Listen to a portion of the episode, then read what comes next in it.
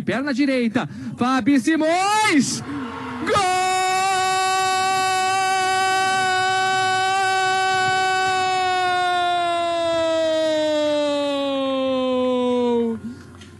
Do Internacional! De pênalti, Fabi Simões, abrindo com chave de ouro esse início de Campeonato Brasileiro Feminino Série 1. Fala galera, começando mais um podcast do Fute das Minas com a narração do primeiro gol do Campeonato Brasileiro Feminino de 2021, que começou neste fim de semana. E claro que a gente ia conversar sobre a competição e sobre essa primeira rodada que foi recheada de empates. Eu sou Fernanda Gazel e, como sempre, aqui comigo está a Vitória Soares. Seja muito bem-vinda, Vi. Olá, Fê, olá, ouvintes. É, o que a gente pode dizer, né, logo de cara, com essa rodada que a gente viu no final de semana, que foi cheia de empates.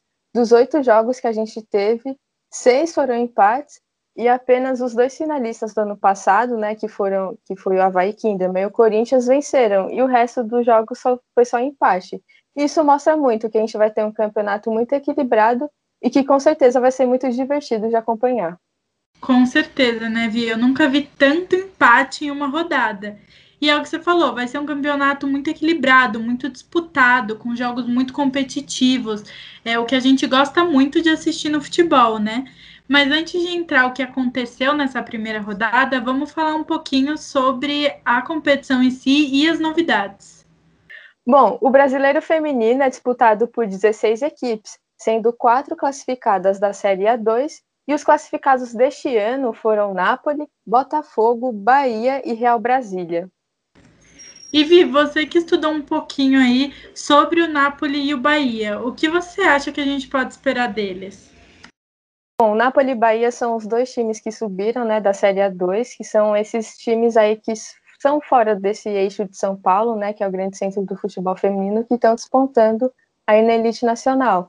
O Napoli foi campeão da Série A2 do, do ano passado, né, que terminou esse ano, mas é a edição de 2020, e a equipe de Caçador, que é uma equipe co-irmã do Kinderman, né? Então, o Napoli é, foi fundado em 2017, é uma equipe muito nova, mas que em pouco tempo de trabalho já está colhendo aí os frutos, né? Fez uma campanha histórica na Série A2 do ano passado, venceu o campeonato invicto, é, venceu a final contra o Botafogo, e é um time que, apesar de ser um time muito novo, de jogadoras muito jovens, é um time bem professor, é, promissor. Tem a Karine Bosetti, que é uma boa técnica, está fazendo um ótimo trabalho do Napoli, e é uma equipe aí que está começando a se estruturar, né, para jogar elite nacional, né, agora não depende tanto do Kinderman, né, pra, pela questão técnica, então é uma equipe nova, promissora, que vamos ver como ela vai é,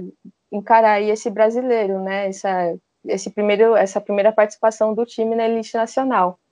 E o Bahia é uma, vai ser o único representante nordestino nesse Brasileirão, além de ser também o único representante do estado da Bahia.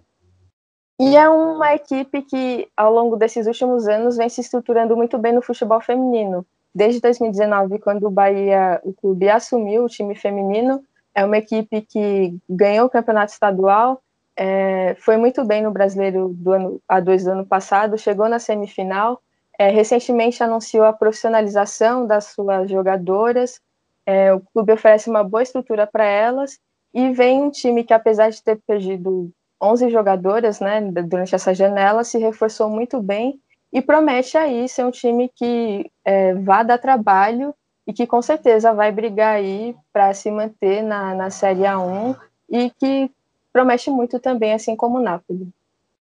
E já que você falou um pouquinho do Napoli e do Bahia, eu vou falar um pouquinho do Botafogo e do Real Brasília, que foram os dois outros times que subiram. O Botafogo, ele voltou em campo em 2019, porque ele ficou um bom tempo paralisado.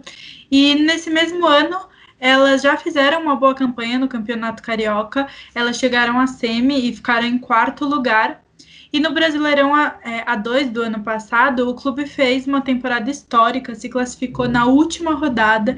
Eles eliminaram o Bahia, inclusive, que também se classificou, mas perderam a final para o Napoli, né? Só que o clube manteve a sua base dessa última temporada e que tem como destaque a meia Vivian. Ela foi muito importante para levar as equipes à final da Série A2 e do Carioca. E ela também é muito participativa né, na armação do jogo. E além disso, o Botafogo ele começou a se planejar para a Série A1 mesmo antes do final da Série A2. Ele já estava contratando jogadoras. Ele contratou uma nova goleira, que é a goleira Maiara, é, as zagueiras Carol Carioca e Tamires, a lateral Milena, é, enfim, várias outras contratações.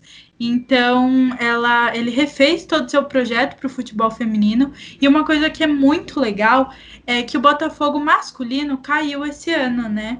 E o que a gente esperava, não o que a gente esperava, né? Mas o que muito poderia acontecer era eles cortarem a verba do feminino. E não, eles mantiveram a equipe, fizeram novas contratações, é, melhoraram o projeto do futebol feminino, o que é muito legal. E eu acho que a gente pode esperar um Botafogo é, forte, não brigando lá em cima na tabela, mas brigando para continuar na Série A1. Já o Real Brasília, ele é uma das instituições mais novas do brasileiro. Ele tem subido degraus nos últimos anos, né? O clube iniciou o projeto de futebol feminino em 2019, conquistou o campeonato candango no mesmo ano, garantiu a vaga para a Série A2 e para disputar a Série A1 ele trocou e reformulou todo o comando do time.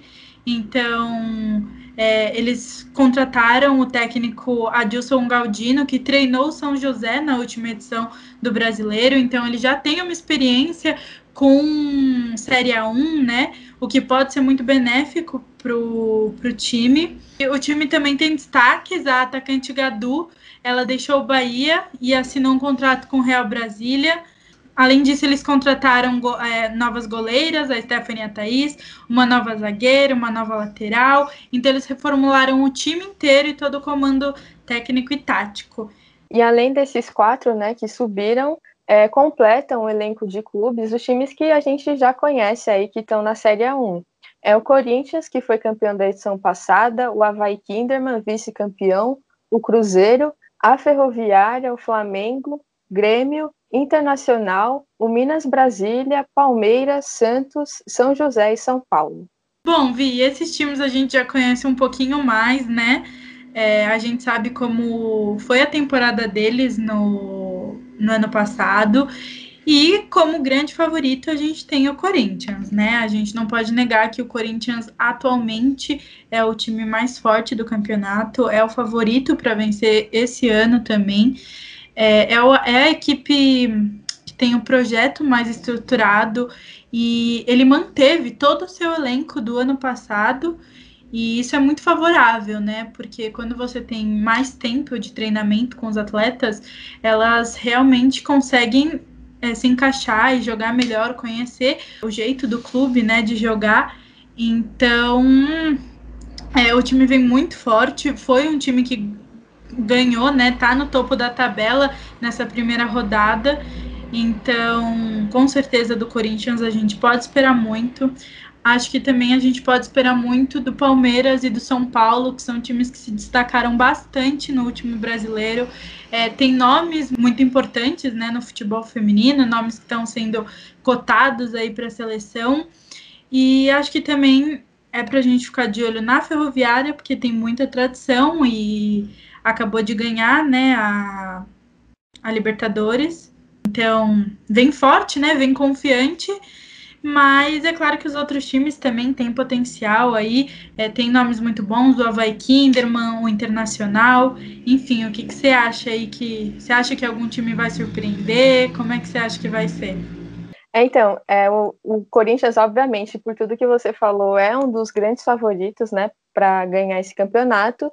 Mas, assim, não vai ter vida fácil, vai ser bem mais complicado do que acredito tudo que foi no passado, da forma como sobrou, porque, como você disse, a gente tem equipes que já eram fortes, já mostraram força no ano passado e esse ano se reforçaram bem e tem tudo para chegarem mais forte ainda e brigarem pelo título. Não só o Corinthians ou a Ferroviária, que tem muita tradição, mas Palmeiras e São Paulo principalmente o Palmeiras, que tem um timaço, contratou jogadoras que eram destaques do, do Havaí Kinderman, é, voltou com a Bia Zanerato, né, agora.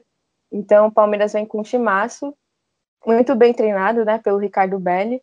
É, a gente também acho que vale mencionar também o Internacional, que é um time que ano passado conseguiu chegar até as quartas de final, caiu para o Havaí Kinderman, e é um time que se reforçou bem, conta com as meninas da base do Sub-18, é um time que tem um futebol feminino bem estruturado, e as outras equipes, Minas Brasília, por exemplo, que está aí pelo seu segundo ano na Série A1 e que está se estruturando mais. O Santos também, a gente não pode deixar de esquecer que é uma equipe muito forte, né, que tem muita tradição. Então, acho que vai ser um campeonato muito mais equilibrado, vai ser mais difícil. Ano passado, a gente, com toda a questão da pandemia, foi um campeonato já ali nas últimas rodadas para definir os oito, já foi bem apertado. E esse ano, se tudo der certo, né, e o campeonato continuar aí firme e for do jeito que a gente espera, vai ser um campeonato que vai ser bem aberto até o final, assim, bem emocionante. Exatamente, só pelo que a gente viu ano passado, né? E com isso também tem novas é, pessoas investindo, né? Uma das novidades desse ano na transmissão é que um dos maiores produtores de conteúdo esportivo digital, o canal Desimpedidos, ele acertou a transmissão de jogos das três primeiras rodadas da competição. Além disso, também eles contam com a Band, né, que transmite desde o, da temporada passada, e também as outras partidas podem ser vistas no site da CBF, em parceria com o Maicujo, ou na própria plataforma de streaming. E isso mostra que a modalidade está crescendo, é, que é importante, que os jogos estão sendo mais competitivos, tem mais gente assistindo, e como a gente já falou aqui em podcasts anteriores, é um ciclo. É, quanto mais pessoas assistem, mais eles vão investir, mais o futebol vai melhorar, e aí mais pessoas vão assistir. Então é realmente um ciclo que não tem fim. Apesar de o Twitter não transmitir os jogos, né, que a CBF não renovou o contrato com o Twitter, alguma coisa assim, a gente como você falou, conta agora com Desimpedidos, que é um público totalmente diferente, né? Então, o futebol feminino aí sendo apresentado para um público bem mais diverso e que o Desimpedidos tem um baita alcance. É, no jogo que o Desimpedidos transmitiu, que foi São Paulo e Grêmio, é, teve um total de mais de 300, cerca de, teve um pouco mais de 300 mil visualizações, 369 mil mais ou menos, o que é um baita número para um jogo de estreia. Então, mostra a força que o futebol feminino tem, como você falou, e que esse ano tem tudo para dar certo, né? Vai ter agora a transmissão pelo YouTube, vai ter pelo streaming, né, do Maicujo, pela TV aberta, ia ter também pela TV fechada, né, pelo Sport TV, mas ficou tudo muito estranho, né? Tava confirmado, as próprias pessoas que trabalham no Grupo Globo com, é, compartilharam a, a notícia de que estava confirmado também a transmissão, mas aí a CBF disse que não foi fechado um acordo, ficou tudo muito estranho, mas mesmo assim é uma baita visibilidade e que se no ano passado, com os números do Twitter, por exemplo, a gente bateu recorde de audiência, acho que com certeza esse ano a gente tem tudo para bater mais recordes de audiência com muito mais pessoas assistindo. Com certeza, a tendência é só crescer, né? E já que eu citei aonde a gente, aonde está passando, né? Já que a gente estava conversando sobre isso, vamos falar um pouquinho dos jogos que a gente viu nessa primeira rodada. Como a gente já falou aqui, o que a gente mais viu dessa rodada foi empate, né? Só dois jogos da rodada terminaram com vencedor e a tabela foi toda montada com base nos critérios de desempate, né? Porque é, não tinha como. For, todo mundo conquistou um ponto, só o Corinthians e o Havaí Kinderman conquistaram três. Acho que o principal jogo foi do Corinthians contra o Napoli. O Napoli foi o campeão da Série A2 e o Corinthians foi o campeão da Série A1. Então foi aí um confronto de campeões. É, e para mim a partida aconteceu como era esperada. O Corinthians, como eu já falei aqui, é um time muito forte, é um time favorito e ele dominou a partida. É, o time avinegro ele abriu um placar, o placar logo aos cinco minutos com a Jennifer, que é estreante e com isso ela já mostrou para o que ela veio, né? Que pode contar com ela, que ela vai estar ali fazendo gol. E aí, no segundo tempo, a gente contou com duas jogadoras que a gente está muito acostumada a ver, que é a Gabi Nunes e a Gabi Zanotti, e o mais legal é que as duas marcaram de cabeça, e então é muito curioso isso, né? E era um jogo mais tranquilo para o Corinthians. É, o Corinthians ficou no topo da tabela né, nessa rodada, mas a rodada que vem ele vai enfrentar a Ferroviária, que é um time mais difícil, é um time que tem mais competição e vem mais forte que o Napoli, e acho que pode dar mais trabalho, né? É, o... Esse jogo do Corinthians ele controlou bem, né? Como você disse, foi um jogo tranquilo. O Corinthians não teve muitos sustos. É o Napoli, apesar de no primeiro tempo estar tá um pouco assim meio nervoso, né? Acho que pela estreia, né? Tudo que envolve. No segundo tempo conseguiu ir melhor, se fechou um pouco mais é, defensivamente, né? Porque é um time que se defende muito bem. Tentou ainda alguma coisa no ataque, mas não conseguiu.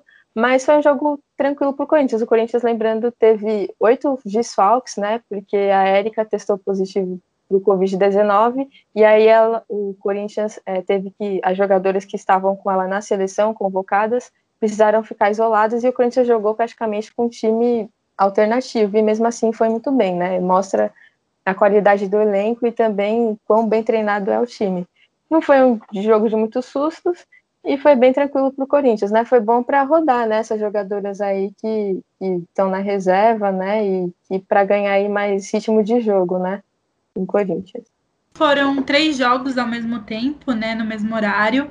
E enquanto rolava a bola lá no Parque São Jorge, também rolava em Porto Alegre para a equipe do Santos e do Internacional. Na verdade, foi o primeiro gol né, da competição foi um gol colorado é, de pênalti pela Fabi Simões. Ela abriu o placar para a equipe gaúcha, mas nos minutos finais da primeira etapa, a Júlia ela empatou para o time paulista. A Júlia ela era do Internacional, ela foi para o Santos, então a lei do ex aí predominou.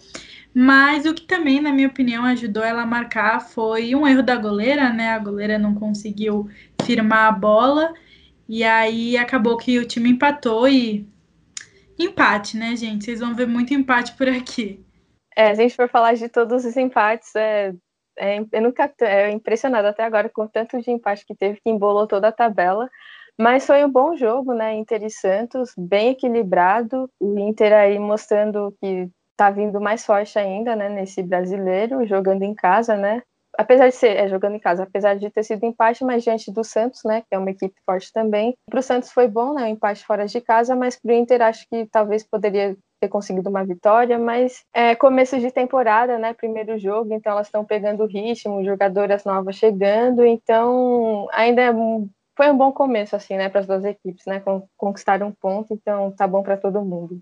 E ainda no sábado foi a gente teve o outro o terceiro confronto, né, que foi entre São Paulo e Grêmio, que também era um dos mais esperados, né, um confronto bem equilibrado, que também terminou em empate, né, ficou em um a um. O primeiro tempo, o São Paulo dominou o primeiro tempo, apesar dos dois times não estarem muito bem organizados assim dentro de campo, foi um jogo bem animado. O São Paulo dominou o primeiro tempo, foi o que aproveitou tentou buscar mais o gol, né, tentar criar mais chances. O Grêmio não conseguia muito bem é, chegar ao ataque, tinha dificuldades para ter mais efetividade dentro do ataque. E aí, apesar de todo de o São Paulo tentar muito, não conseguiu abrir o placar no primeiro tempo. E aí só abriu o placar no comecinho do segundo tempo, aos quatro minutos. A Carol, que estava sendo uma das melhores jogadoras do São Paulo, abriu o placar e aí, com isso, o Grêmio deu uma reagida, né? Se encaixou mais no jogo e conseguiu buscar o empate aos 12 minutos com a Ludmilla, né? Que é uma das principais jogadoras desse time do Grêmio. Ela é, é uma jogadora bem jovem que está se destacando aí desde o ano passado e ela foi aproveitou na velocidade, né? Que é uma das características delas e empatou o jogo. E depois disso o jogo foi bem pegado assim, né? As duas equipes ainda tentaram virar o jogo, mas o foi muito bem equilibrado, um jogo bem pegado e que eu gostei. Foi para mim acho que depois de Palmeiras e Ferroviária, acho que para mim foi um dos melhores jogos assim que, que a gente teve nessa rodada. Que apesar de muito equilibrado, a gente viu muitas possibilidades, né? Porque, é, querendo é. ou não, a gente pode dizer que tipo, a rodada foi uma rodada equilibrada, as partidas e tudo mais. Então, tiveram alguns destaques e esse foi um. E é, foi o jogo, como você comentou, que foi transmitido pelo Desimpedidos, né? E mesmo não sendo o principal jogo do dia, porque, querendo ou não, o principal jogo do dia era o do Corinthians, é, conseguiu uma audiência muito, muito boa. Então, é, isso é muito importante, né? E o domingo não começou diferente, né? Dá-lhe mais empate. E o primeiro confronto foi entre o Flamengo Marinha e o Minas Brasília, que também conquistaram um ponto na competição após o empate na Gávea. Acho que o que a gente pode destacar é o gol marcado pela Jaiane, foi um chutão de fora da área, foi muito lindo. Mas logo em seguida a Nenê ela marcou para o Minas Brasília. A Nenê aí que já teve passagens no Campeonato Brasileiro e já fez muito gols pelo Minas. Então foi muito equilibrado também. É, foi um jogo tranquilo. Bom, e o outro empate que a gente teve também foi entre Cruzeiro e o Real Brasília, né? O estreante aí na, na Série A1, e que terminou 1 a 1 né? Foi um jogo também, outro jogo muito bem equilibrado, muito bem jogado. E quem saiu na frente né, do placar foi o Real Brasília. Já no finalzinho do primeiro tempo, ali nos 36 minutos, Marcela Guedes acertou assim como no jogo do Minas Brasília, que teve um golaço de chute, é, aqui nesse também jogo teve, teve um outro golaço, né? Ela acertou um belo chute que acabou indo para o ângulo e abriu o placar. E aí depois o Cruzeiro, né, no segundo tempo, foi, correu atrás do empate, né, até de tentar virar o jogo. E aí depois Mariana Santos, no segundo tempo, aos 25 minutos do segundo tempo, empatou o jogo para a equipe mineira, né, a equipe da casa, e foi mais um empate aí, né? Muito bom para o Real Brasília, né? Que na sua estreia já está garantindo um ponto fora de casa, né? Apesar das equipes serem estreantes, elas estão mostrando que não vai ser muito fácil, né? Não vai ser fácil de ganhar e que elas é, estão bem preparadas, né? Para encarar esses confrontos com, equipes como o Cruzeiro, que já está aí no seu segundo ano na elite do futebol. E falando em equipes que foram recém-promovidas, o, Botafogo e o Bahia também se enfrentaram em um reencontro. A última vez que eles tinham se encontrado foi na semifinal do A2, em janeiro, então foi recentemente. É, o jogo foi muito movimentado, teve boa chance é, tanto para os mandantes quanto para os visitantes, mas o que faltou nesse jogo foi é, pontaria, né? Foi a finalização, elas não conseguiam finalizar direito, perderam muitas oportunidades. É, e aí o jogo terminou 0 a 0 né? É aquele jogo que teve boas chances, mas a gente queria mais, sabe? Ficou no 0 a 0 e a gente esperava, mas pelo menos os dois conseguiram um empate e os dois conseguiram um ponto aí, o que é, é bem bom, né, para eles. Bom, e para fechar a noite, né, a rodada aí com chaves de ouro, acho que a gente teve o melhor empate de todos, né, e o melhor jogo da rodada, que foi entre o duelo entre Palmeiras e Ferroviária, que era um dos duelos mais aguardados dessa rodada. É, o jogo terminou em 2 a 2 e foi um jogo muito movimentado, um jogo muito aberto, de muitas chances, de muitos gols também, e que mostrou a força do Palmeiras é, para esse campeonato, como o Palmeiras vai vir, e também mostrou que a Ferroviária, apesar das dificuldades que enfrentou, é um time que acho que quando encaixar mesmo de realmente é um time que também vai dar muito trabalho e que vai brigar pelo título. E realmente, o Verdão e as Guerreiras Grenás, elas fizeram um jogo digno da força de seus elencos, né? E foi um jogo bem de virada, né? A Ferrinha abriu, aí o Palmeiras marcou, conseguiu virar o jogo, aí a Ferrinha empatou. E a equipe verde marcou com a Chu, né? Que chegou aí de, é, como contratação. Também teve o gol da Tainara. E para Ferrinha, quem marcou foi a Rafa Mineira e a Lurdinha. Nesse jogo a gente teve a lei, do ex em dose dupla, né? Que a Chu pelo lado do Palmeiras e a Lurdinha pelo lado da Ferroviária que marcou contra o Palmeiras. E foi um jogo muito bom de acompanhar. A Bia Zanerato jogou demais do Palmeiras, ela se movimentando muito bem. O time do Palmeiras em si se movimentando muito bem, um time bem intenso. E a Ferroviária aqui no começo estava encontrando dificuldades ali é, para encaixar o time, né? O time estava muito espaçado, sofreu bastante. E aí, quem estava mais perto do gol no primeiro tempo era o Palmeiras, né? Só que aí, já nos acréscimos, a Ferroviária, na primeira vez que chegou com mais efetividade, conseguiu marcar o gol. E aí pensar, putz, a Ferroviária vai com a vantagem para o segundo tempo, né?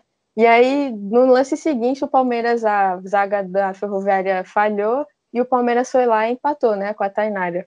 E aí o segundo tempo foi aberto, a Ferroviária encaixou mais, levou mais perigo para o Palmeiras, depois o Palmeiras virou, né, com, com a Chu, que a Luciana falhou, né, ela saiu um pouco mal, né, acabou falhando é, ali para tirar a bola no alto, e aí a Chu aproveitou e marcou, e já no finalzinho a Lurgia entrou e entrou para marcar o gol do empate, né, então foi um jogo muito bom, e que Vamos ver, né? O próximo jogo é Ferroviária e Corinthians, né? Que promete ser outro jogaço também bem aberto, né? Esperemos que a gente tenha também muitos gols, como esse jogo do Palmeiras.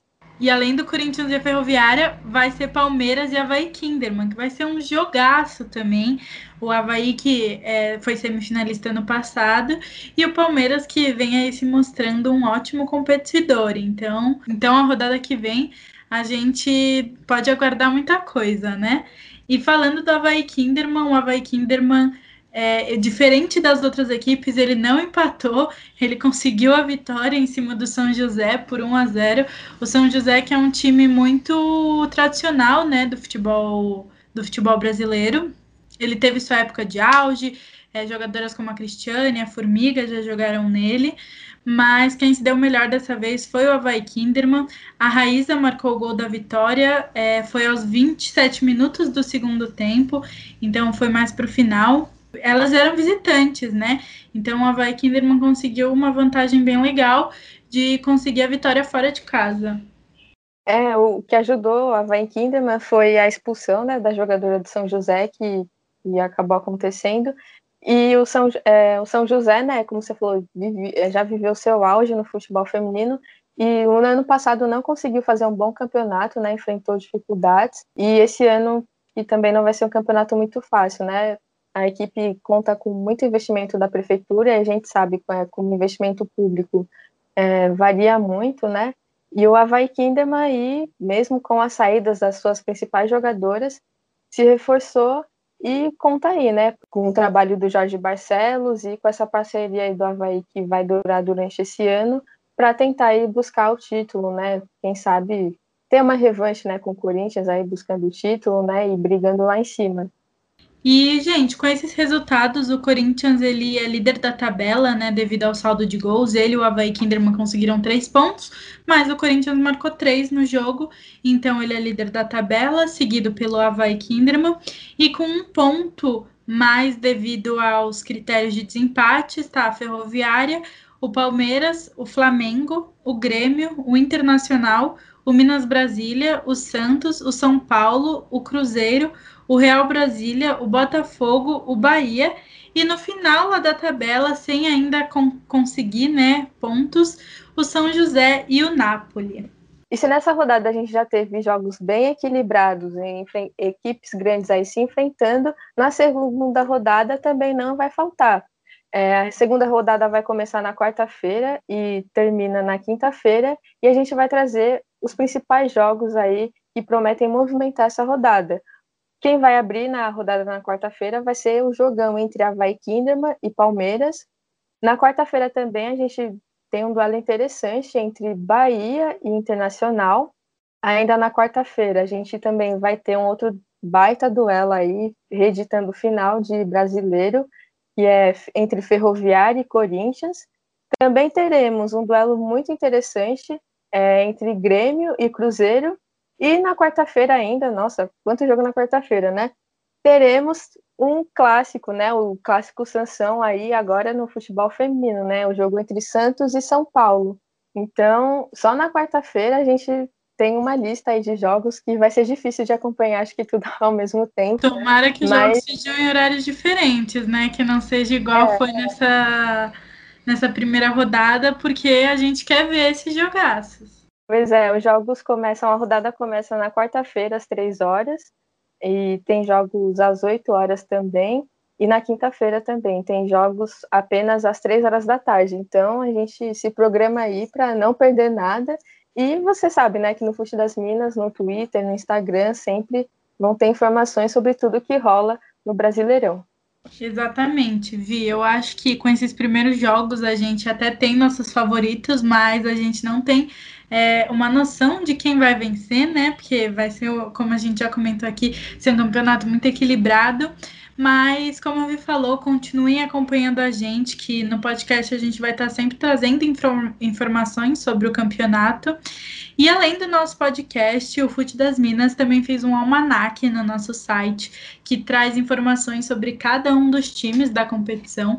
Então a gente falou um pouquinho deles aqui. E se você quiser entender um pouco mais sobre eles, tá bem legal o conteúdo, vale a pena e é só acessar o nosso site. Bom, e como de costume, vamos às notícias da semana.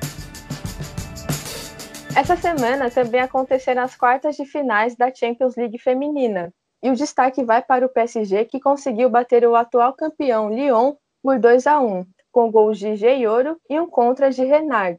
Além do time francês, o Barcelona, Bayern e Chelsea também conseguiram a classificação. Nas semis, o PSG vai enfrentar o Barcelona e o Bayern o Chelsea. E a seleção brasileira feminina subiu de posição no ranking de seleções femininas da FIFA. Na atualização divulgada na última sexta-feira, o Brasil aparece na sétima posição. Anteriormente, a seleção estava com o Canadá na oitava posição. A participação do Brasil no torneio She Cup ajudou o Canarinho a somar mais pontos no ranking. E vale destacar que desde que a técnica Pia chegou no comando da seleção, a equipe já subiu quatro posições no ranking da FIFA. E assim a gente encerra mais um podcast do Fute das Minas. A gente agradece a todos os ouvintes e a gente convida vocês novamente a conferir os textos do Almanac que estão no nosso site e acompanhar a gente aqui no podcast. Bom, e vocês já sabem que para mais notícias e informações sobre futebol feminino é só acessar o nosso Instagram, arroba Minas, o Twitter e o site www.futedasminas.com.br. Fica por aqui o podcast do Fute das Minas. Obrigada e até semana que vem.